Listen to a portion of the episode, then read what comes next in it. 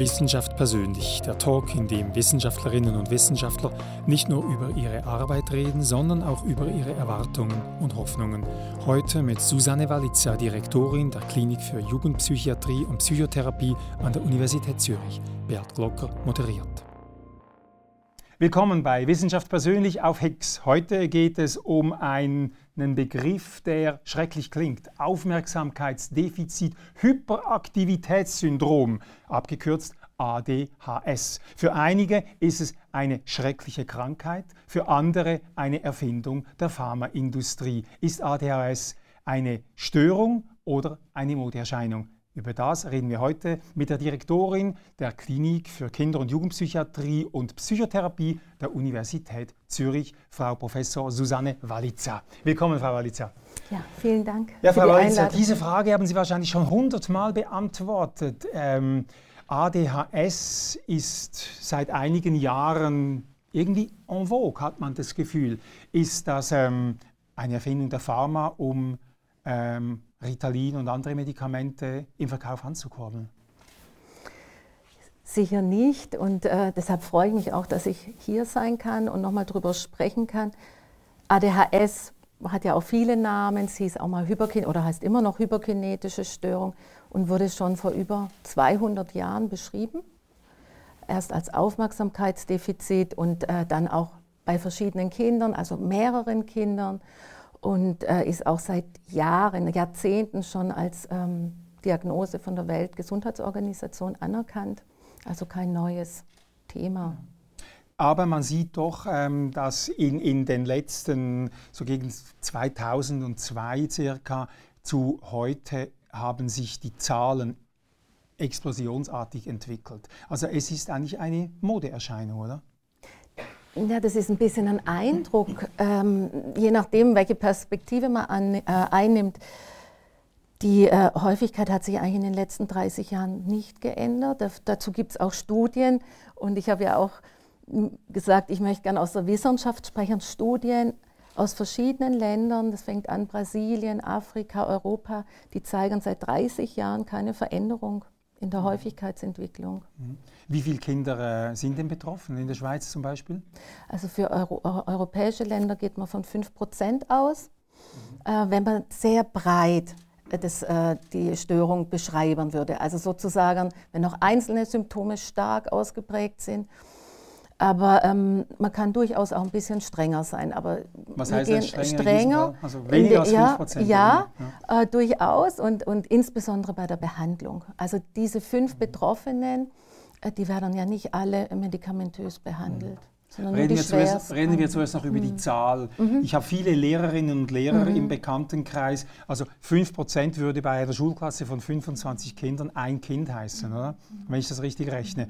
Jetzt Lehrerinnen, Lehrer, Lehrpersonen in meiner Umgebung sagen, ja, in meiner Klasse drei bis vier, oder? Und, und viele haben den Eindruck, sie hätten wahnsinnig viele von diesen ADHS-betroffenen Kindern. Ist da die Lehrerschaft ein bisschen vorschnell im Urteil oder im Aburteilen vielleicht sogar?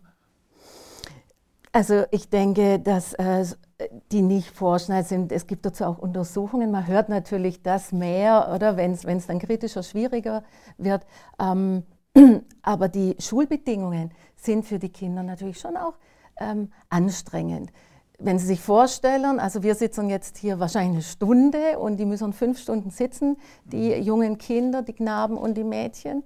Und da stehen die dann halt auf und sind mal unruhig, können sich mal nicht konzentrieren. Das ist kein ADHS. Das kommt einem aber so vor, stört natürlich einen Unterricht, wenn man sich darum bewegt und äh, plaudert und so weiter. Das ist kein ADHS.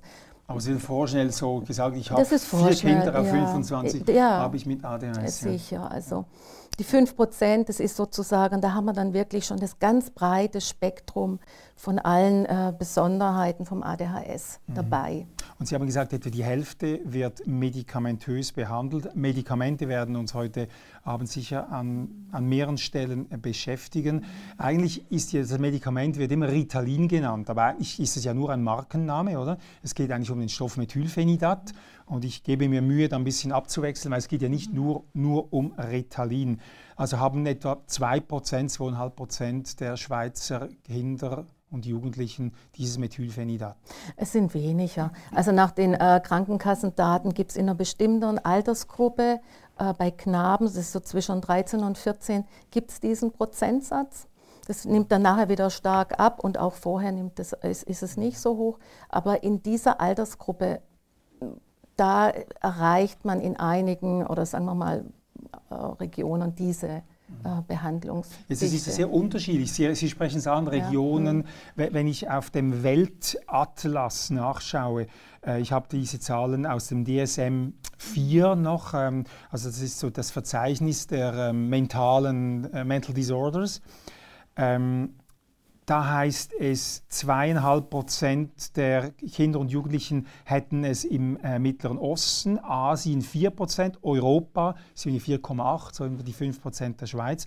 Und dann hieß es doch mal, dass Kinder, je kühler das Land sei, desto mehr seien sie eingezwängt, desto weniger können sie sich bewegen, desto häufiger ADHS. Wenn man aber nachher schaut, Nordamerika 7%, würde es stimmen, die haben noch weniger Auslauf.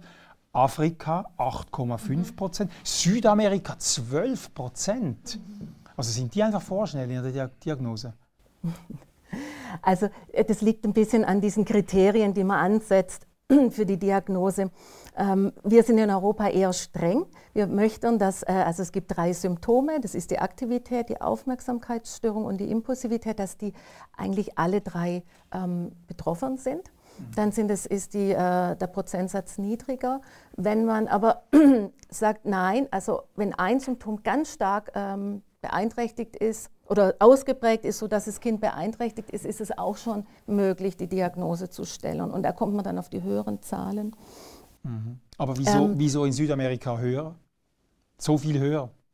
Ja, das ist natürlich, kommt schon ein bisschen auf den Kontext an, aber eben in Amerika hat man das Klassifikationsschema DSM und da diagnostiziert man breiter. Das heißt aber nicht, dass wenn 12 Prozent, es ist so dimensional, es gibt, ähm, das habe ich ja auch oben in der Bibliothek noch das Buch gesehen, ja, nur weil ich mich nicht konzentrieren kann, hier so ein bisschen rumrutschen muss, habe ich noch kein ADHS. Es ist absolut richtig. Die einzelnen Symptome sind es noch nicht, aber die Beeinträchtigung macht es dann aus. Und ähm, das ist ein ziemlich langes Verfahren. Es, es gibt Leute, ja. die behaupten, Kinder würden heute in einer halben Stunde abgeurteilt, äh, sie hätten ADHS. Wenn es ein, ein, ein Kinder- und Jugendpsychiater seriös macht, dann ist es ein längeres Verfahren mit mehreren Sitzungen, mehreren Tests. Haben Sie mal so einen Test für sich gemacht? Ähm, also die Diagnose ist eine klinische Diagnose, das heißt, äh, man muss in verschiedenen Bereichen schauen. Das wäre für einen Schüler äh, die Klasse und für mich wäre es dann jetzt mein Arbeitsplatz. Ähm, das muss die Freizeit sein und eigentlich alle Lebensbereiche. Und dann wird beobachtet, wie da die Symptome da äh, auftreten und wie sie den Betroffenen oder mich jetzt, wenn Sie das fragen, mhm. ähm, betreffen würden. Ja, das habe ich natürlich gemacht. Also Natürlich denke ich auch manchmal, heute kann ich mich jetzt nicht so gut konzentrieren und ich denke ganz oft, ah, jetzt geht es so lang, der Vortrag, ich kann kaum mehr sitzen oder wenn ich jemandem zuhöre oder meinen Studenten, denke ich auch, wie lange müssen die mir zuhören? Ähm, ich muss das ein bisschen interaktiver, spannender machen. Ja, also natürlich gibt es diese Symptome, dass man sich mal nicht konzentrieren kann. Aber dann nehmen Sie einfach Ritalin. Nein, oder? natürlich nicht. Und, mich, äh, und Sie sehen ja, äh, ich bin dann zum Schluss gekommen, ja, ich kann mich auch mal nicht konzentrieren, aber es beeinträchtigt mich ja nicht. Mhm. Aber Sie haben Ritalin ausprobiert? Nein, das habe ich nicht. nicht. Nein, das habe ich das nicht. Das enttäuscht ich mich jetzt Ja, also ich kenne aber genug. Ich, ich habe es ausprobiert. Ja, ich kenne ganz viele Kollegen, die gesagt haben, ja, sie haben es auch ausprobiert. Ähm, aber Jetzt hätten wir über unsere Erfahrungen diskutieren können. Sie können ja sagen, wie. Ich habe nichts gespürt. Ja. Ich habe nichts gespürt. Dann, ja. ja. Und dann habe ich vielleicht mich zu wenig hoch äh, dosiert, nicht getraut, keine Ahnung. Aber das, ist, ist gut Thema. so, das ist gut so. Reden wir über die Verschreibung von Ritalin. 2018 wurden fast doppelt so viele Schulkinder ähm, ähm, Psychostimulantien verabreicht wie 2006. Also das ist doch ein Anstieg, wenn Sie sagen, nicht der, nicht der Zahlen, aber der Medikation. Warum das? Ja, also ähm, wir denken schon, dass es auch tatsächlich und ähm, dafür bin ich auch da, dass es eine Unterversorgung gab von den schwer betroffenen ADHS-Patienten, dass die keine äh, Medikation erhalten haben. Und wir sehen ja auch, seit wir äh, denken, die schwer erkrankten Patienten haben Medikation, dass wir jetzt schon länger ein Plateau haben. Das hat auch schon vor 2018 angefangen und das haben wir eigentlich in allen europäischen Also Plateau Ländern. heißt im Moment Also kein mehr an. Anstieg mehr seit mehr als drei oder vier Jahren, jetzt äh, schon in, in den europäischen Nachbarländern und auch bei uns. Aber dann gab es 2015 einen seltsamen Bericht. Also der UNO-Kinderrechtsausschuss gab es einen Bericht, der hat im Jahr 2015 die Schweiz gerügt. Ja.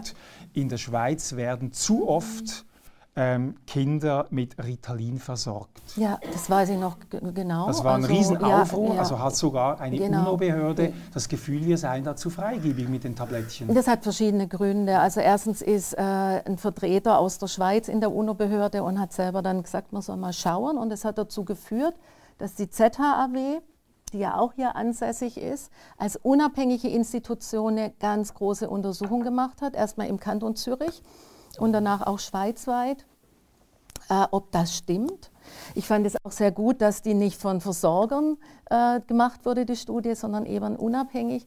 Und es hat sich gezeigt, dass ähm, die Versorgung korrekt äh, verläuft, dass, es, ähm, dass es bei der Zahl bleibt, dass höchstens die Hälfte der betroffenen Patienten mit ADHS eine Medikation haben und dass der Anstieg, das habe ich jetzt vorhin noch nicht gesagt, warum auch so ein hoher Anstieg.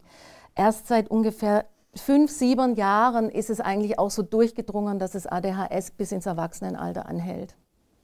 Und die Betroffenen, also man hat vorher immer gesagt, das wächst sich aus mit der Pubertät.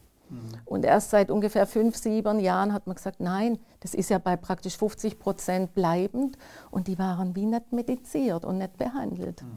Und das hat natürlich schon nochmal zum relativ rasanten Anstieg geführt, der jetzt aber, wie gesagt, ähm, stabil ist. Ja, aber es gibt auch eine Zahl aus der Schweiz, im Tessin, wo es weniger Kinder, ich sage Tessin und sie sagt, ah, sie rollt schon die Augen, äh, im, Tessin, wo es weniger Versorgung mit Kinder- und Jugendpsychiatrischem Angebot gibt, gibt es neunmal weniger Ritalin-Konsumenten als in Neuenburg und sechsmal weniger als in Zürich. Das heißt doch, wo es keine Kinderpsychiater gibt, gibt es kein, äh, keine ADHS. Ähm, ich ich möchte natürlich nicht die Augen rollen und das Tessin können wir vielleicht auch was lernen von der Schule im Tessin. Aber natürlich ist es so, wenn es wenig Versorgung gibt, gibt es eine Unterversorgung. Und das heißt aber nicht, dass es prinzipiell wünschenswert ist. Was passiert denn mit den nicht erkannten Betroffenen mit ADHS? Ähm, da komme ich vielleicht später noch Also, mehr. die weniger schlucken, muss nicht ein schlechtes Nein, Zeichen nein, sein. nein. Also, Also, kein gutes Zeichen, sondern könnte auch ein schlechtes Zeichen Es sein. ist auch ein schlechtes Zeichen, damit- wenn man mit ADHS leben muss, die nicht diagnostiziert ist, weil ähm, die Unfallrate ist exorbitant höher. Die äh, Sterblichkeit ist um einen ganz, ganz hohen Faktor, um Faktor 5 höher beim nicht behandelten ADHS und auch beim nicht erkannten ADHS. Schulversagen, das ist jetzt dann weit abgeschlagen nach der Sterblichkeit. Oder Sterblichkeit ist, das ist wirklich, ähm, ich sage jetzt mal, ein konträrer Punkt ist, dass man zu mir sagt, darf man überhaupt Absetzversuch machen, wenn die Unfallhäufigkeit so stark steigern kann und, und die Sterblichkeit, Suizidalität deutlich höher. Also Was, warum steigt die Unfallhäufigkeit? Also Autounfall, Verkehrsunfall, Absolut, also Sportunfall? oder? um, ja, die äh, Kinder sind deutlich betroffener, in einen Verkehrsunfall zu geraten, weil sie sind so abgelenkt von verschiedenen Reizen, dass sie über die Straße laufen nicht schauen, ob das Auto kommt, in Maschinen reinfassen. Ähm, Sie können bei der Anamnese, wenn Sie das Gespräch machen, ist ganz, ganz häufig, wenn ich die Frage stelle, hat Ihr Kind schon häufiger mal das Bein gebrochen gehabt oder wie war es mit Krankenhausaufenthalten? Da kommt eine ganze Palette oder von Unfällen ähm, und ganz, ganz äh, schwierige Situationen habe ich schon erlebt, früher als Konsiliarärztin auf der Intensivstation. Kind in eine Maschine am Bauernhof reingefasst, und was war der Grund? Nicht hm, auf Seite geschaut, Hand rein und Ja. ist, ist Aufmerksamkeit äh, ist nicht da. Ja. Also Monika Riedinger, die, eine, eine Fachkollegin von Ihnen, sagt ja auch, dass Sucht, Suchtanfälligkeit sehr viel höher ist. Ja, beim nicht behandelten, beim nicht behandelten, behandelten ADHS. Ähm, wir wissen, dass die Betroffenen bis zu zwei Jahre vorher anfangen, Nikotin zu konsumieren oder auch andere Substanzen und dann auch deutlich gefährdet sind, später durch die Impulsivität ähm, weiter zu konsumieren. Die Impulsivität, die führt dazu, dass man vielleicht früher anfängt, mhm. aber die ADHS selber, und das ist jetzt die biologische Grundlage, die führt dazu, dass es wie eine Art Selbstmedikation auch wirken kann. Also zum Dass sie sich eine Art beruhigen wollen? Ja, oder? ja? also die äh, Das wäre dann eher Cannabis, oder? Nikotin. Nik Gibt es Studien, ähm, dass Nikotin genauso wirkt wie Ritalin, blockiert den Dopamintransporter und dann ist eigentlich na gut nachvollziehbar, dass der Jugendliche sagt, ja, ich kann mich da besser konzentrieren, ich bin ruhiger, weniger impulsiv, dass man dann eher dabei bleibt und eben dann auch bei anderen Substanzen. Mhm. Reden wir mal ein bisschen über Ihr Leben. Sie haben 1998 ähm, in Berlin Medizin äh, ähm, äh, abgeschlossen, haben äh, ein Diplom in Psychologie und eine Dissertation in Medizin, sind dann, ähm, haben über Zwangsstörungen bei Kindern und Jugendlichen habilitiert, haben eine außerordentliche und, später, und zwei Jahre später eine ordentliche äh, Professur an der Universität Zürich und sind seit ähm, ähm, acht Jahren ärztliche Direktorin dieser Kinder- und Jugendpsychiatrischen und Psychotherapeutischen Klinik an der Universität Zürich. Das muss man sich jetzt mal vorstellen. Jetzt schauen wir ein Bild aus früheren Jahren an und ich hätte gern das Bild, das sehen Sie da drüben. Die junge Dame, die blonde auf der linken Seite, ist Susanne Walitza. Was haben Sie zu diesem Bild? Sie sehen es, genau, Sie wissen, was es ist. Äh, was machen Sie da auf diesem, auf diesem Flugblatt? Oder? Ja. ja also äh, auf dem rechten Flugblatt, das ist ein Schulstreik. Da war ich dann äh, 17 und da haben wir uns entschieden zu protestieren, weil das Kultusministerium überlegt hat, das Abitur zu verschärfen, die, äh, Schul, das letzte Schuljahr zu kürzen und ja, ähm, wir haben dann gesagt, nein, ähm, das Abitur ist streng genug und wir brauchen auch die Zeit zum Lernen. Und wir haben uns damals eigentlich ganz gut organisiert und das sieht man da nicht. Äh, das, das steht da auf dem Artikel, das sei im Forum, also in der Innenhalle von der Schule, aber wir waren auf dem Schuldach. Und äh, das linke Bild, da war ich Schülersprecherin und naja, man ist auf mich zugekommen, ich musste das dann und wollte das dann auch vertreten. Mhm. Also Sie waren schon eine Rädelsführerin, Streikführerin in jungen Jahren, kann man sagen. Sie haben sozusagen die, die, die Jugendstreiks erfunden, oder? Nein, also da steht ja in Elwangen, also in der Schule war es der erste Streik, das ist ja ein kleiner Ort und es steht auch in der Provinz, wird auch gestreikt, nicht nur in der Großstadt. Ja, ähm, als wir, wir sind ja zu zweit äh, Schülersprecherinnen geworden, das ist auch heute eigentlich noch mein Credo, Teamarbeit ist äh, alles. Ähm, das war für uns wirklich kritisch und ich finde, wir haben uns dagegen oder dafür eingesetzt, dass es keinen Sinn macht, diese paar Monate zu verkürzen. Neun Jahre später kam ja dann, oder 20 Jahre später, mein Leben, äh, kam eine Schulzeitverkürzung gleich um ein ganzes Jahr, die man jetzt wieder rückgängig macht, die, die auch nichts gebracht hat. Und ich finde eigentlich, wir haben uns damals, ähm, ja, wir waren mutig genug zu sagen, nein, äh, man muss uns fragen, wollen wir das, macht es Sinn? Und ähm, ich finde jetzt die Jugendstreiks eben auch, musste ich natürlich wieder dran denken. Ich finde es wichtig, dass wir auf unsere Jugend hören, die eigentlich die Zukunft ja, ähm, das ist ihre Zukunft.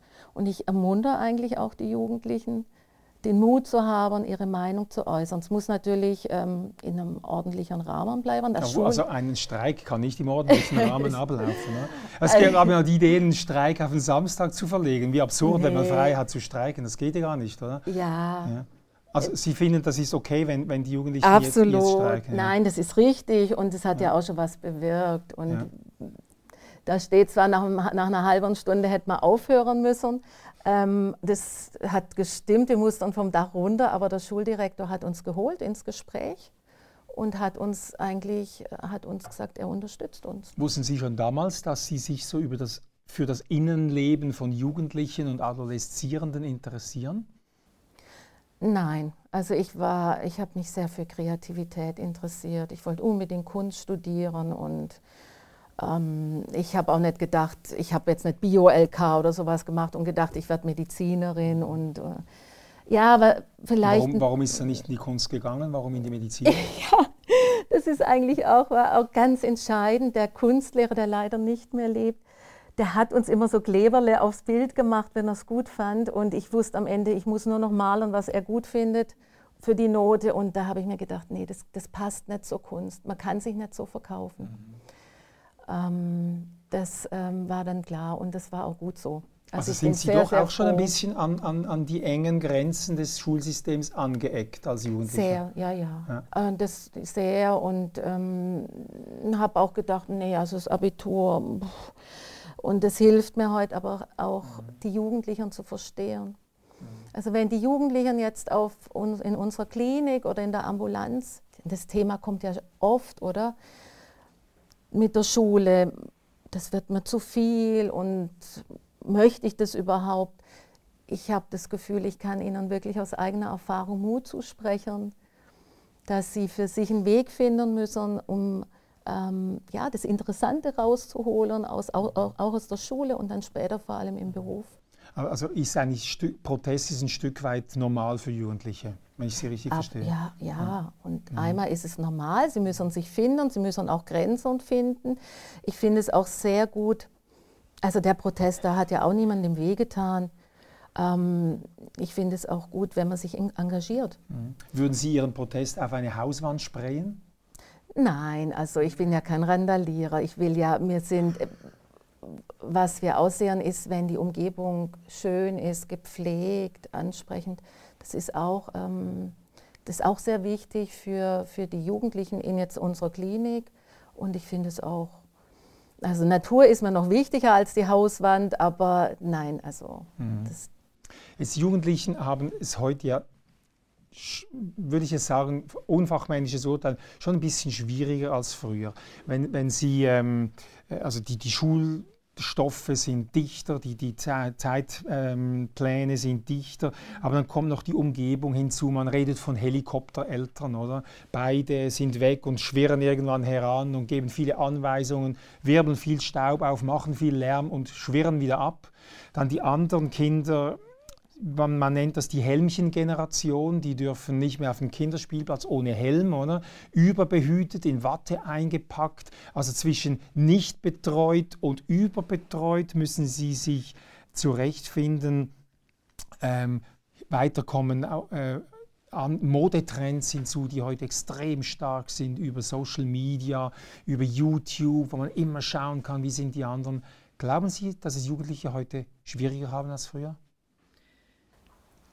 Ich glaube, Sie haben es früher auch schon schwer gehabt, aber ja, die Punkte, die Sie ansprechen, die machen es sicher nicht leichter. Die machen es sicher schwieriger und die Generation der Eltern muss ich auch erst finden. Ähm, für die ist es ja eigentlich noch ein viel größerer Schlag mit den Medien, mit dem ganzen ähm, Social Media, was da ihre Kinder machen. Also es ist für die ganze Gesellschaft doch nochmal ein rechter Umbruch. Ähm, ja, aber...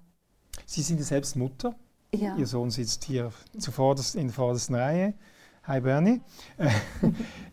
Helikoptereltern, Helmchen-Generation. Wie, wie finden Sie sich in Ihrer Mutterrolle und als Direktorin dieser Universitätsklinik? Ähm, wo zwischen Helikoptereltern und, und Helmchenbehüterin sehen Sie sich? Also ich glaube ein bisschen, das ist ja wie mit dem, ein bisschen hat man vielleicht immer auch und muss dann wieder so drüber nachdenken, braucht es das jetzt, muss ich dann nicht ein bisschen lockerer sein. Also was mir schon sehr wichtig ist, ist, dass ein Kind Erfahrungen äh, machen kann. Ähm, auch schlechte? Ja, das gehört leider auch dazu, aber dann muss man eben auch diese, ja natürlich, das gehört auch dazu, aber dann muss man diese schlechten Erfahrungen miteinander anschauen und ähm, muss dann die bewältigen zusammen. Das muss man auch üben. Mhm. Aber jetzt zum Beispiel gerade Ängste, wir haben jetzt viel über ADHS schon gesprochen, mhm. Ängste entstehen auch, wenn man sich nicht erproben kann. Also man muss auch üben können, man kann auch, muss auch Fehler machen können, zum Beispiel in der Schule. Ich finde jetzt eine schlechte Note nicht schlimm mhm. und nicht so schlimm. Ich finde es aber wichtig, dass man dann darüber redet, hat man denn sich vorbereitet, wäre da nicht noch mehr drin gewesen und so weiter. Also so den Ansatz, oder?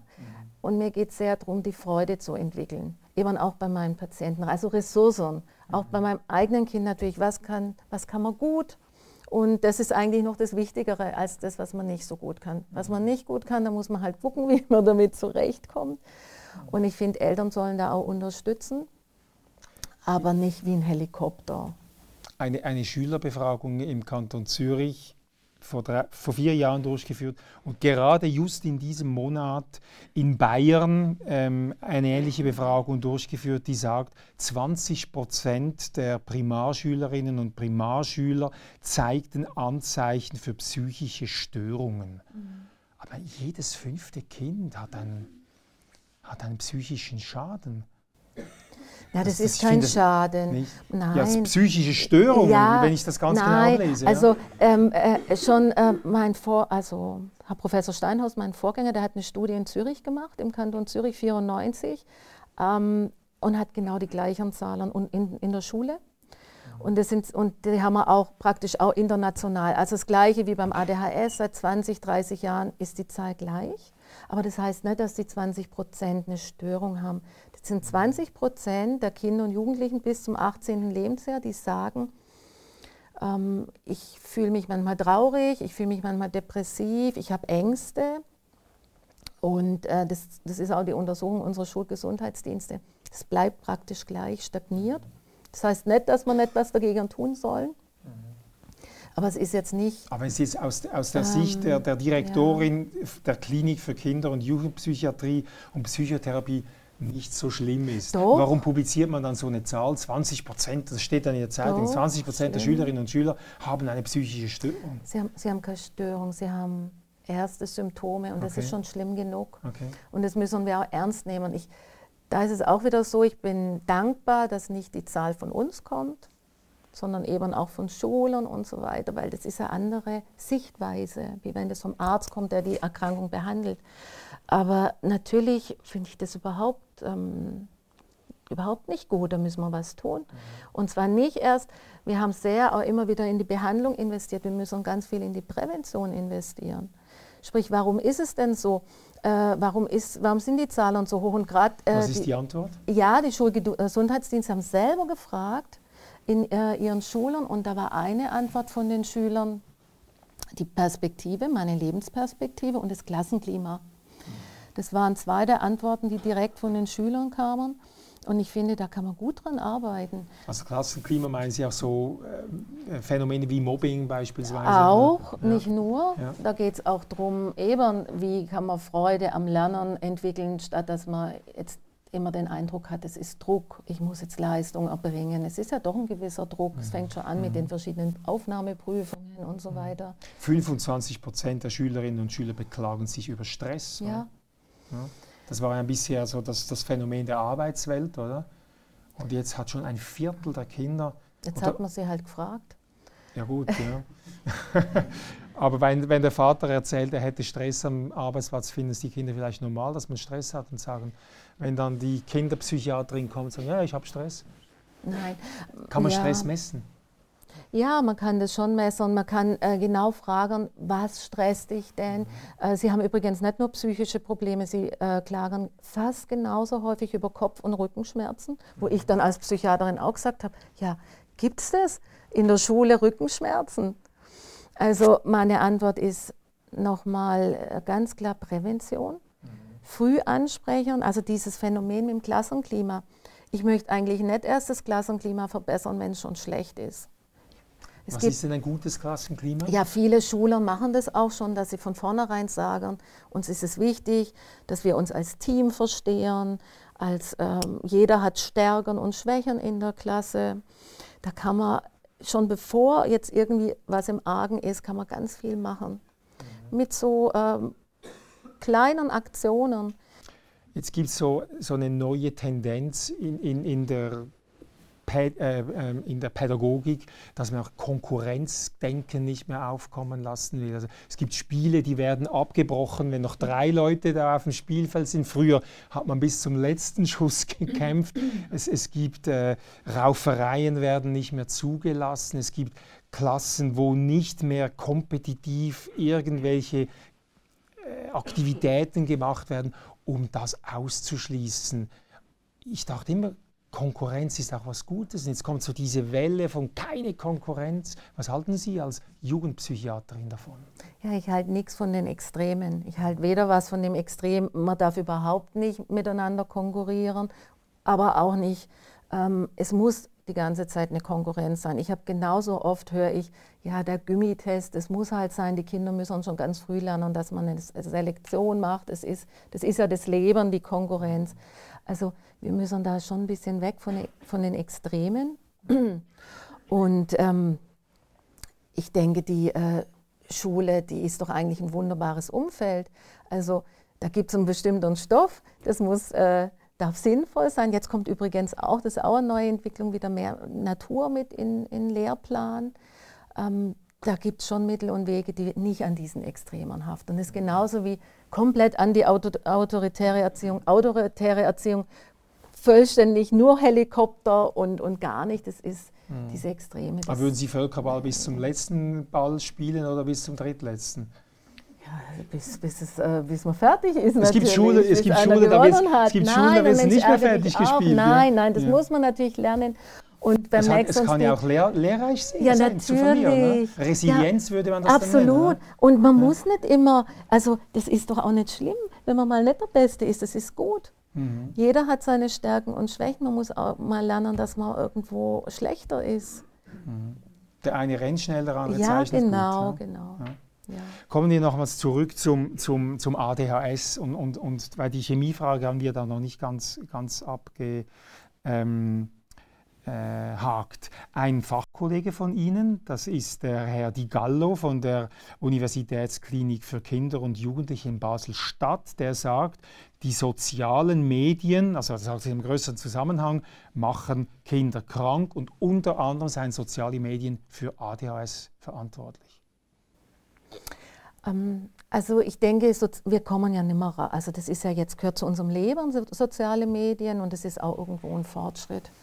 Aber der Konsum natürlich, ähm, wenn der Konsum so stark wird, dass man andere Freizeitaktivitäten oder andere Aktivitäten ähm, weniger wahrnimmt und immer weniger und nimmer rauskommt aus seinem Zimmer, dann ist es natürlich negativ.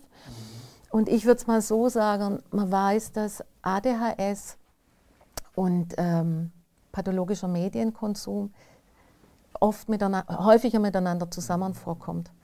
Also ob das eine oder das andere, das Huhn oder das Ei ist? ist es ist so, äh, wenn ich jetzt dann fast schon abhängig bin und stundenlang konsumiere, sage ich jetzt mit den Medien, dann verstärkt es auch das ADHS. Und es wirkt auch auf, auf ein ähnliches äh, System im Gehirn, auf das dopaminerge System. Bei diesen, es sind auch vor allem die Games, bei den Games gibt es ständig ganz schnell eine Belohnung und es äh, ist auch was, was äh, für ADHS-Betroffene ähm, ja ein Reiz ist, was sie dann motiviert weiterzumachen. Die sind ganz schnelle Spiele und so sind eben auch, das ist auch ein bisschen so die Wahrnehmung von ADHS-Betroffenen und das kann dann ja sich gegenseitig verstärken, muss man doppelt aufpassen. Mhm. Was ist das Mittel dagegen, dass es nicht so äh, game-addicted äh, Jungs und Mädels gibt? Also das ist jetzt sicher unsere ganz neue Herausforderung. Das wird jetzt auch bei uns in der Klinik uns immer mehr begegnen. Also wir müssen das jetzt, wir führen das jetzt Aber auch konkrete ein. Maßnahme. Wie, konkrete wie, wie lange darf, wie lang darf Bernie gamen? ja, also ich sage jetzt wir mal... Wir fragen ihn nachher beim Apero, ja? Ja, ja. Mhm. Ähm, ja, das, was ich vorher eigentlich gesagt habe, ist die Richtschnur. Man mhm. muss mindestens gleich viel andere Freizeitaktivitäten wahrnehmen. Und dann ist es beim Gamen sicher so, es ist ja nicht alles bei den Medien Gamen. Mhm. Also das, die Schulen stellen ja auch schon aufs Laptop um oder jetzt aufs iPad und, und aufs iPad mhm. und mhm. da kann man ja auch viel lernen. Mhm. Aber ähm, da muss man sehen, das sollte ungefähr im gleichen Verhältnis sein. Mhm. Woran sieht dann ein Elternpaar, ob ein Kind jetzt wirklich süchtig ist nach diesem kleinen Gerätchen? Ja, also das, ähm, die beim Aufhören gibt es Wutanfälle, gibt es Verzweiflungsanfälle. Das geht dann so weit, dass sie stundenlang nicht mehr aus dem Zimmer gehen.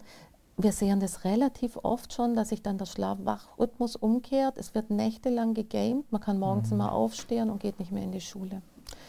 Und ja, ADHS kann ein Risikofaktor sein, aber auch Angst, weil wenn ich gerade soziale Ängste habe, das ist ja viel einfacher, so mit den Social Media da irgendwelche äh, Chats zu machen. Dann kann ich daheim in meinem Zimmer bleiben, ziehe mich mhm. immer weiter zurück. Also das kann sich, psychische Störungen können leider auch nochmal ein Risikofaktor sein. Und wann sollen die Eltern Hilfe in Anspruch nehmen?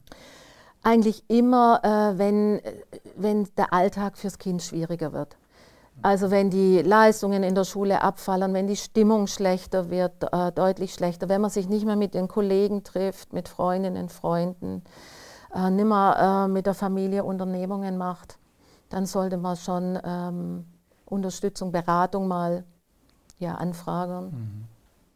Wenn wir zur Therapie äh, wieder noch reden von ADHS, es gibt eine, eine ähm, äh, Frau, die heißt äh, äh Amrei Witwer, die war ähm, äh, lange äh, Co-Leiterin des Kollegium Helveticums an der ETH Zürich. Sie ist ähm, Pharmazeutin, doktorierte Pharmazeutin und sie sagt, Methylphenidat oder Ritalin sei die nicht richtige, nicht primäre Behandlung. Es brauche vor allem Ernährungsumstellungen, es brauche Spurenelemente, Omega-3-Fettsäuren, Omega-6-Fettsäuren. Ich habe da eine riesige Liste, praktisch jedes Mineral zählt sie auf und sie empfiehlt, man soll kein Ritalin geben, man soll mit diesen Nahrungsergänzungsmitteln ähm, operieren und man soll Rat beim Apotheker oder der Apothekerin holen.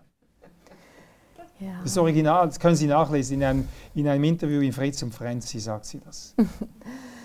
ähm, also erstmal kann ich natürlich verstehen, das ist ja auch bei anderen Erkrankungen so, dass man erstmal versucht, alle möglichen anderen äh, Behandlungsoptionen auszuschöpfen. Also nicht gerade alle Mineralien, aber da gibt es ja auch immer so Strategien. Also Vitamin, ich, Vitamin B, Vitamin D, Biotin, ich habe es gefunden, ja. Niacin, Zink, Jod, Kalium, Kupfer, Magnesium äh, und Pantothensäure. Äh, das kann ich gar nicht mehr, Kombinationspräparate und so. Mhm. Fragen Sie Ihren Arzt oder nein, Ihren Apothekerin. Aber ja, ja also meine ärztliche Antwort jetzt ist ganz klar. Also wir haben Behandlungsrichtlinien und äh, in die sind praktisch alle Studien, die es zu diesen Produkten gibt, äh, eingeflossen. Und zwar gibt es da auch x äh, Studien zu nicht medikamentöser Behandlung. Und die haben eigentlich alle keinen kein Erfolg, keine Verbesserung gezeigt bei ADHS-Symptomen, außer ähm, Omega-3-Fettsäuren haben eine relativ niedrige Wirksamkeit, aber immerhin eine Wirksamkeit. Also der, der Effekt ist ungefähr, ja, also von Methylphenidat ist ungefähr drei oder viermal höher, aber das ist ja schon mal was. Allerdings, das untersuchen wir auch in unserer Klinik, sind es wahrscheinlich nur ganz vereinzelte Patienten, die darauf positiv reagieren, also nicht ähm, alle. Und, mm, es gibt Leute, die sagen das, es gibt auch ganze Websites, ja. die sagen, Cannabis, Cannabis sei gut gegen ADHS. Ja, das also, haben wir bei der Sucht eigentlich abgehandelt. Das ist einfach das sich selbst beruhigen, oder was? Ja, also das äh, hat aber so viele Nebenwirkungen, dass man das natürlich in keiner Weise jetzt äh, als Medikation des Cannabis ähm, äh, empfehlen kann. Es gibt zum Cannabidiol gibt es ja einige Studien bei anderen Störungsbildern wie bei der MS. Mhm. Äh, bei Schmerzen, da ist aber kein THC-Gehalt drin. Also da ist ja sozusagen ähm, das THC gar nicht mehr mit dabei. Und äh, da gibt es aber eben im Moment auch nur ganz, ganz wenige Studien. Alle ähm, Interventionen, wo es wenig Studien gibt, sind für Kinder sowieso nicht zu empfehlen. Wem soll denn jetzt die Laie und der Laie glauben? Jetzt ist da die Frau Professor Walitza und die Frau Dr. Witwer und die eine sagt, ja, Methylphenidat sicher nicht als erstes, aber es ist das nach wie vor bestwirksame Medikament und die andere sagt eben diese ganze Liste von Zink und pipapo, äh, Ernährung. Wem sollen die Laien glauben? Ja, man soll der Wissenschaft glauben. Die Wissenschaft. Die ist auch Doktorin ja, der, der Pharmazie. Aber die, ja, aber der Evidenz heißt ja dann. Und Evidenz heißt, äh, was ist durch Studien belegbar, äh, was am meisten wirkt. Und da geht es auch nicht nur um Wirkung, sondern es geht auch um Nebenwirkung. Mhm. Und da gibt's, und der, der Goldstandard der Studien, das sind Cochrane-Analysen oder Meta-Analysen. Das sind äh, Analysen, wo hunderte von Studien eingeflossen sind mit guter Qualität und dann hat man das Ergebnis. Und die Behandlungsleitlinien, äh, äh wie man jetzt Störungen behandelt, die fußen genau auf diesen Studien. Und je nachdem, ob es Studien gibt, ist dann die Be äh, Empfehlung A zum Beispiel. Und A heißt, es soll so behandelt werden. Mhm weil 100.000 Studien, und da gehen wirklich, da sind Tausende von Patienten untersucht worden, weil da das Ergebnis so ist. Und da kann man dann aus meiner Sicht nicht mit einer Meinung kommen, weil man vielleicht gerade mal Zink probiert hat, dass das dann eine Alternative ist. Also man darf das nicht unberücksichtigt lassen. Also wir, wir Ärzte und Behandler sind ja verpflichtet, wenn wir uns nicht nach den Leitlinien richten, zu erklären, warum. Mhm. Die Frau Witwer hat ein Buch geschrieben, warum ADHS keine Krankheit ist, und das verkauft sich tausendfach. Also das ist eine Botschaft, die die Leute gerne lesen. Ja. Warum ist es so? Ja, das ist ja auch einfacher zu sagen, es ist keine Krankheit und ähm, schauen wir mal, was passiert. Also für mich ist es, ähm, ich habe dieses Buch natürlich äh, genau angeschaut, ist es sehr, sehr wichtig, der Bevölkerung zu sagen, bevor man solche Aussagen macht, muss man wirklich auch diese Evidenz, die ich vorher genannt habe, die Studienlage berücksichtigen. Und die ist in diesem Buch überhaupt nicht berücksichtigt. Das sind ja auch einfach äh, Personen zitiert, unter anderem auch ich und, und andere Forscher, die falsch zitiert sind, keine Studien genannt. Das ist ein, ein Meinungsbuch. Und ähm, ich habe hier dieses Buch noch mit dabei, Kinder fördern. Das ist eben auch aus dem Kollegium Helvetikum. Da, da ist Frau Witwer, glaube ich, auch mit Ja, sie ist oder? nicht mehr Autorin, sie ist ja ausgestiegen und das, mhm. die ganze Gruppe. Aber sie war mal in dem Projektteam, oder? Sie war in dem mhm. Projektteam, mhm. die ganze Gruppe, äh, die eigentlich schauen wollte. Das erste Projekt war ja zu schauen, wird, mit, wird Ritalin zu viel verordnet? Und in diesem Projekt hat man geschaut, wie wird es denn verordnet? Wird es mit den Eltern ausreichend besprochen und mit den Kindern? Und äh, werden denn die anderen Behandlungsoptionen ausreichend diskutiert. Darum ging es in diesem Projekt und ähm, da ist ein ganz, ganz schönes Werk entstanden. Das sind Handlungsempfehlungen, wie man die Behandlung machen kann. Das ist also das schweizerische Pendant zu den Leitlinien aus Deutschland. Und sie ist da ausgestiegen und hat dieses Buch geschrieben. Und, und verkauft ist aber wahrscheinlich mehr, oder? Also wir haben jetzt diese Broschüre, das ist jetzt auch eins der letzten mhm. Produkte, das ist jetzt schon auch, äh, die erste Auflage ist schon auch weg. Hätte Ihr Sohn Anzeichen von ADHS, was wir hier nicht suggerieren wollen, hätte er, was wäre das Erste, was Sie tun würden, in all diesen Maßnahmen, die wir jetzt durchbesprochen haben? Ja, das ist auch genau hier drin und so würde ich es auch machen. Ich würde natürlich mit allen, die mit meinem äh, Sohn ähm, zusammenarbeiten, also mit Lehrern, mit der Familie, wir würden schauen, ähm, wie schwer ist er dadurch beeinträchtigt, was können wir alles tun, um ihn zu unterstützen. Und da gibt es ganz, ganz viel. Und das muss man auch alles vorher ausschöpfen.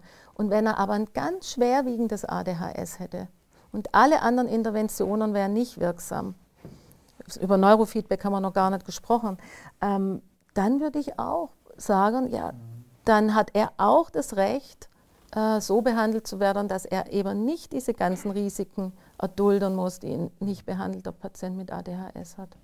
Gut, Neurofeedback, da steuert man mit Gedanken Games und versucht sich so zu konzentrieren. Ja, das ist diese neue Methode.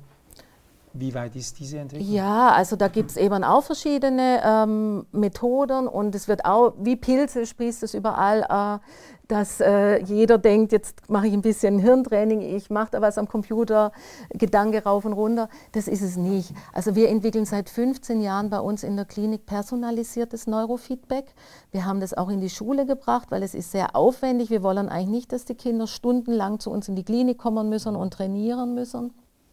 Ähm, und äh, es wirkt bei einer Gruppe, die schon älter ist, die vor allem Aufmerksamkeitsdefizite haben und man muss es aber schon sehr spezifisch machen. Es ist also nicht, es ist genauso, wie es keine Pi mal Daumen-Diagnose geben darf, darf es auch nicht irgend so ein äh, Wischiwaschi-Neurofeedback äh, geben. Mhm. Es, muss auch, es gibt ja bereits kommerzielle ja. Firmen, die so ja. Gedankenkappen anbieten, Elektroden, ja. wo man das Game steuern kann. Das ist nicht in ihrem wissenschaftlichen Sinn. Nein, und ähm, das ist genauso wie jetzt irgendein Mineral.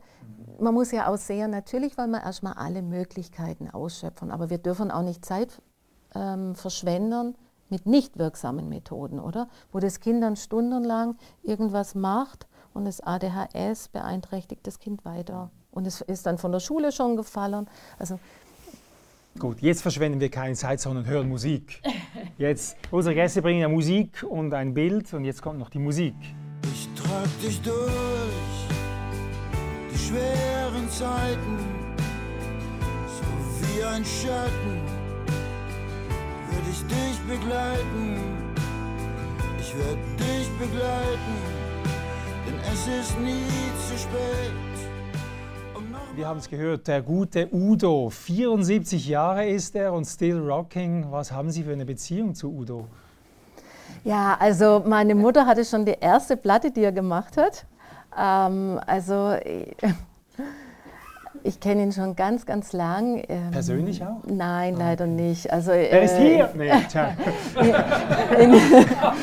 leider nein. Äh, nein. Ähm, also erstmal finde ich ganz toll, dass er dieses Comeback geschafft hat und jetzt ja wirklich ein riesen Comeback hat. Aber dieses Lied ähm, durch schwere Zeiten. Also, Was verbindet Sie mit diesem Song? Ich finde, das hat zwei ganz wichtige äh, Botschaften. Das eine, äh, er sagt ja da, ähm, dass da wieder gute Zeiten warten. Und das ist was, ähm, was für unsere Patienten, was ich ganz wichtig finde als Botschaft. Wir dürfen das ja nicht bagatellisieren. Mhm. Sind, unsere Patienten sind zum Teil schwer also gerade stationär, teilstationär, schwerstkrank, auch ambulant aber zu vermitteln, ich verstehe das, das ist jetzt eine ganz, ganz, und ich begleite dich durch diese schweren Zeiten, aber dahinter sind wieder gute Zeiten und du darfst es erwarten. Ähm, das ist unser Ziel. Und äh, ich habe auch gesehen, sind einige unserer Assistenzärztinnen und Ärzte da. Das schätze ich auch unglaublich, dass unsere Mitarbeiter das so tragen. Und das sind ja beide Sachen so in dem Lied. Ich mhm. trage dich durch die schweren Zeiten. Sie haben auf der einen Seite ihre Kompetenz, ihre Wissenschaftlichkeit, aber sie haben ja auch diese, diese Zeit, die sie mit dem Patienten verbringen und, und den gemeinsamen Weg. Mhm.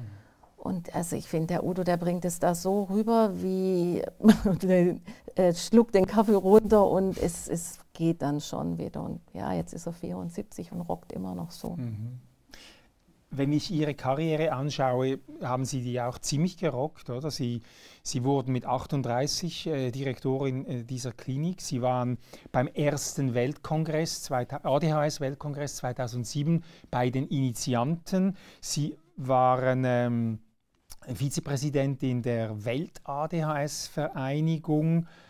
Ähm, ziemlich straightforward. Gibt Ihnen solches, äh, wie Udo da singt, gibt das Ihnen die Kraft? Woher nehmen Sie die Kraft, die Power? Ähm, ja, das klingt jetzt so schnell, aber ich war dafür ja auch mal schon mal ganz arg langsam. Also, ähm, auch schon mal unten, wie Sudo besingt? Ja, das sicher auch, aber also als ich den Facharzt gemacht habe, äh, bis man mal Psychologie und Medizin studiert, wird man ja älter als die anderen, die jetzt Medizin studiert haben. Ich war also da jetzt diejenige von den Fachärztinnen. Mhm. Also bis ich dann mal meine zwei Examen hatte, hätte ich ja auch beinahe nichts haben können, oder? Mhm. Und äh, das, das Durchhalten, das ist, glaube ich, ganz wichtig, wenn man sich für eine Sache interessiert, durchzuhalten, auch wenn man erstmal gar nichts in der Aber Hand hat. Was gibt Ihnen Kraft, durchzuhalten? Ja, das Interesse und natürlich ähm, jetzt ähm, immer die, die äh, Rückmeldungen auch, auch von den Patienten. Ähm, für die bin ich schon auch maßgeblich hierher gekommen, mhm. wenn, wenn das Thema Medikation kommt. Und ähm, ich habe so den Eindruck, es gibt eben viel mehr Stimmen, ja, wie schlimm und Gegner und was tut man dem Kind an. Und wenn ich dann wieder sage, nein, ähm, es muss in einigen Fällen, ist es die richtige Lösung, dann bekomme ich das Feedback der Dankbarkeit, weil alle das Beste äh, für ihre Kinder. Und auch diese Studie, wo es darum ging, wie kommt es denn zustande, hat gezeigt, die Eltern machen sich ganz lang Gedanken und es ist ein ganz langer Prozess. Und ähm, das Feedback von den Patienten und, und auch die, unsere tollen Mitarbeiter und natürlich meine Familie, das, mhm. das reicht. Es gibt ja so Kampagnen äh, im Internet natürlich, auf Social Medias, ein schönes oder sehr stark rotes Plakat, Psychiatrie tötet. Pauschalvorwurf gegen alle, die von Ihrem Stand sind. Wie kommt das bei Ihnen an? Ja, also da bin ich äh, Straßenbahn gefahren und mit meinem Mann und Sohn ausgestiegen und habe gesagt, äh, was müsst ihr denken, was ich mache, oder? Wir töten doch niemand. Also es ist ja eigentlich, es ist umgekehrt, oder? Wir haben so viel Suizidalität. Ähm, das ist übrigens auch die zweithäufigste Todesursache ähm, bei Jugendlichen nach dem Unfall die kommen zu uns, die retten wir. Ja, also da, das ist auch ein Grund, warum ich hier bin. Mhm. Also ich bin bereit, also zu sagen, nein, das ist nicht richtig. Und wir, wir haben diese Befunde leider, dass so viele betroffen sind an psychischen Störungen.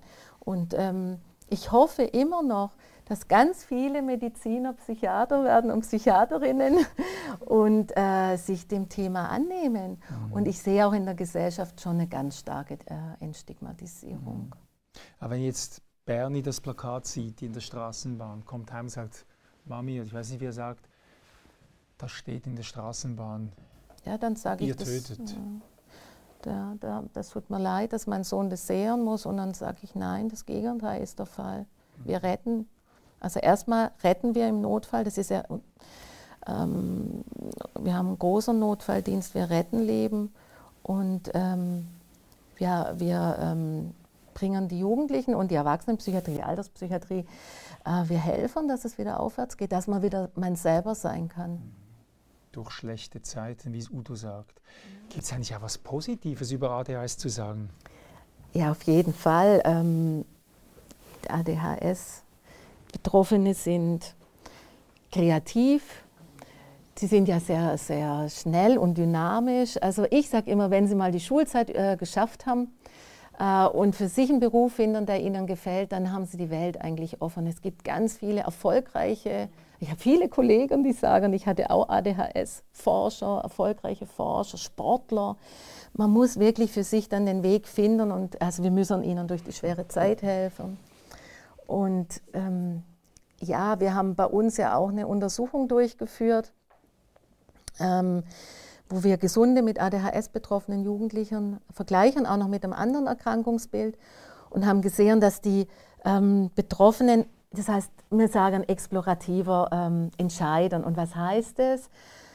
Also das passt in die Schule auch nicht so gut, oder? Das heißt, wenn ich eigentlich bei einer guten Lösung angekommen bin, dann würde der Gesunde eigentlich meistens immer wieder diese Lösung beschreiten, diesen Weg. Und der Betroffene den sicheren, mit, Weg, den sicheren mhm. Weg, der zum Positiven führt. Und der, der, der, der Betroffene oder das, derjenige mit ADHS, der sucht trotzdem noch einen anderen Weg und noch einen anderen. Äh, in der Schule kommt es, glaube ich, nicht so gut an. Weil äh, da gibt es mal einen Lösungsweg und den, den bekommt man beigebracht und den soll man dann gehen. Aber später, mit immer dem gleichen Lösungsweg findet man nichts Neues. Es gibt so über ähm, Epilepsie, über Narkolepsie, über viele Krankheiten gibt es immer so das berühmte Promi-Beispiel. Ja. Wer ist der berühmteste ADHS? Vielleicht Mozart. also, Und ein Lebender? Äh, ja, also ähm, ja, Stops habe ich, Jobs habe ich jetzt gehört, ja. Also sicher viele, die auch mit ähm, Computer und Medien sehr erfolgreich geworden sind. Mhm. Deshalb, das wird, ist wahrscheinlich so, so Gratwanderung. Aber die ganz äh, Amazon, äh, viele von den Top-Leuten, die wirklich tolle Entwicklungen gemacht haben, die sagen auch von sich, sie haben als Jugendliche. Wahrscheinlich. Und haben sie geschafft, also irgendwie in eine kreative, mhm. explorative Wege mhm. zu leiten, wie Sie mhm. sagen. Jetzt möchte ich das Wort noch unserem Publikum geben. Meine Damen und Herren, wenn Sie eine Frage oder Bemerkung haben, warten Sie bitte, bis das Mikrofon bei Ihnen ist, damit wir dann auch Ihren Ton auf dem Video haben. Wie zuverlässig ist die klinische Unterscheidung zwischen einem ADHS und ähnlichen Symptomen aufgrund, sagen wir mal, einer erzieherischen Verwahrlosung? Es gibt ja keinen Biomarker für die ADHS-Diagnose, also wir sind auf die Anamnese angewiesen. Völlig richtig, es gibt kein, noch kein Biomarker. Ähm, also Biomarker wäre ein Stoff im Blut oder irgendwo, den man findet und sagt, okay. Oder jetzt gerade wieder so ein bisschen EEG oder dass man das da sieht, ja.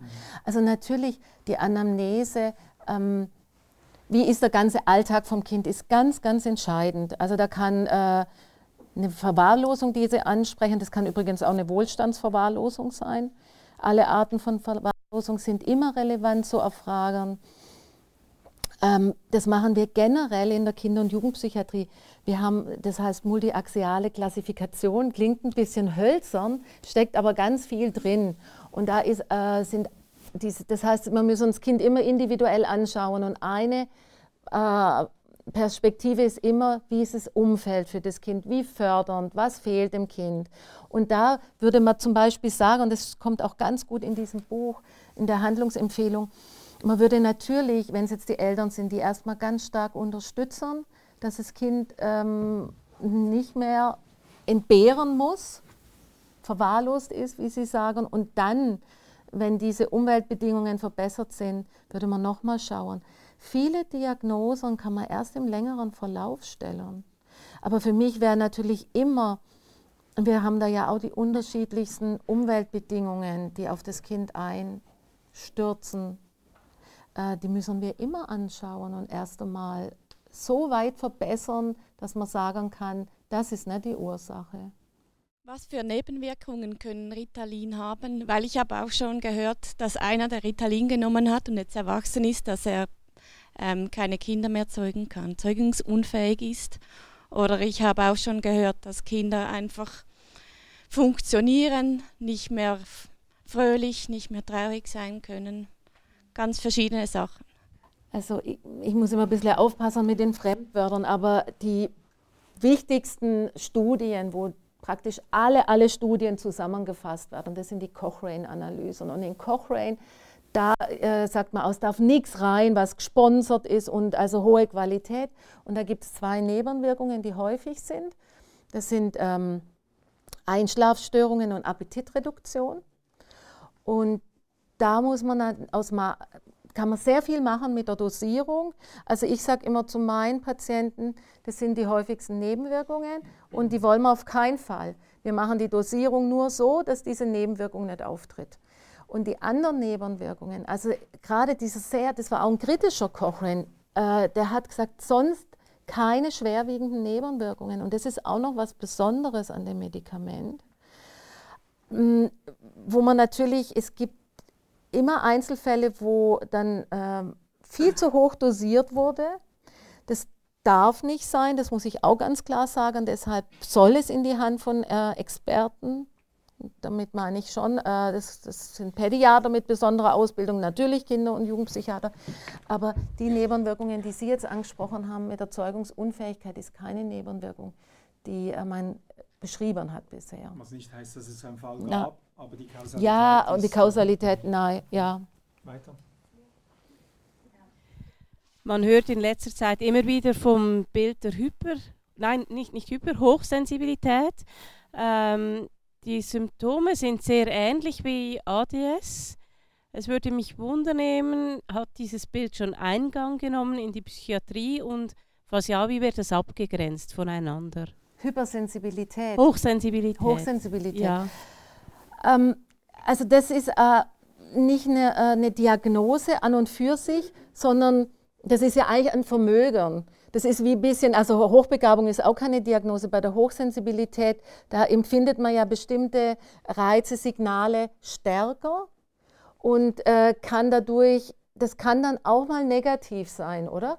Also wir haben das durchaus in verschiedenen Konstellationen auch. Das kann so sein, dass man zum Beispiel den äh, irgendwie einen Stoff nicht gerne mag auf der Haut oder dass man Geräusche äh, stärker wahrnimmt oder dass man auch schneller reagiert. Und dann muss man genau schauen, in welchem Kontext ist es. Ist es im Rahmen, kommt sehr oft, oft bei der Hochbegabung vor, ist es im Rahmen der Hochbegabung oder Ähm, es kann auch beim Asperger-Syndrom, wenn wir jetzt eher bei der Krankheit sind, gehäuft vorkommen, aber eben auch beim gesunden Kind. Und da ist es sehr gut, dass, oder sehr wichtig, dass man eben auch sehr gut befragt, wo das Kind hochsensitiv äh, ist. Und es kann auch sein, dass man dann dafür so, ja, dass man dann eine Weile sagt, so, du musst jetzt bestimmte Sachen nicht äh, anziehen oder äh, aushalten. Aber das ist jetzt keine psychiatrische Störung.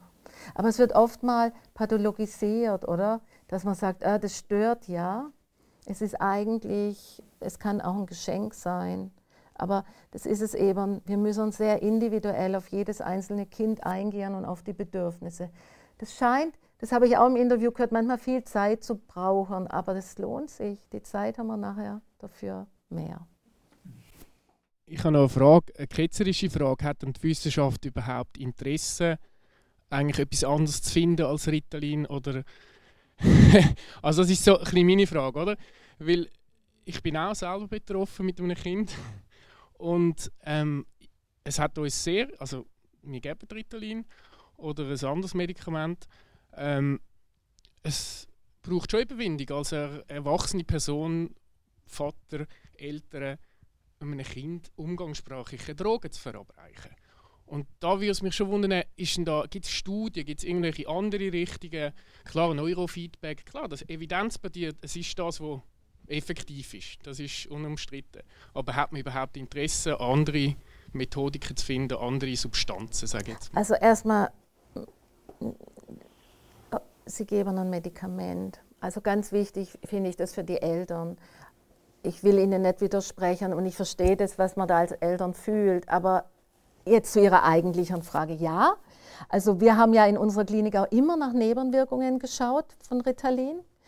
Aber hier sitzt Frau Professor Grünblatt. Wir versuchen eben, äh, die Mechanismen, die Grundlagen vom ADHS genau zu verstehen. Ritalin wirkt auf Dopamin, das ist ein Transmitter und Bodenstoff im Gehirn. Und wir glauben, dass es nicht der allein wesentliche Botenstoff ist, sondern dass es andere äh, Signalwege gibt, die mehr in der Entwicklung schon äh, in einer Dysbalance sind. Also es ist ein ganz kompliziertes Wort, ich sage es trotzdem, das heißt Windsignaling, wo jetzt Frau Professor Grünblatt gerade auch gezeigt hat, dass es bei ADHS ähm, Betroffenen in der sehr frühen Entwicklung äh, Störungen gibt. Und wir wollen das jetzt ähm, untersuchen. Dazu haben wir auch wieder sehr viel Hilfe von den Patienten, weil die müssen uns ja dann mit uns zusammen schaffen. Und wir wollen in diesen Modellen eigentlich neue Medikamente entwickeln. Also wir sind eigentlich ich bin zwar schon diejenige, die sagt, doch, das ist richtig, das beim schweren ADHS zu geben, aber wir sind auch diejenigen, die seit Jahren und mit viel, manchmal auch wirklich mit sehr großen Durststreckern äh, nach Alternativen suchen. Und wir hoffen natürlich, also jetzt haben wir jetzt schon mal den Mechanismus oder jetzt eben gerade auch maßgeblich Frau Grünblatt, einen neuen äh, Schritt entdeckt und das ist natürlich der Weg, oder? Der Weg ist halt sehr lang. Da muss man Geduld haben. Forschung ist nie ganz am Ende. Nein. Ich darf Ihnen noch ein Buch schenken, das mein Team, mein wunderbares Team zusammen mit mir geschrieben hat, Zürcher Pioniergeist. Das sind 50 Geschichten über Zürcherinnen und Zürchern, die ab 1900, also da der Zwingli und der Escher sind nicht drin, äh, Neues gewagt haben, neue Wege gegangen sind. Ich bin sicher, der eine oder andere hat ja auch ADHS. ja, vielen Dank.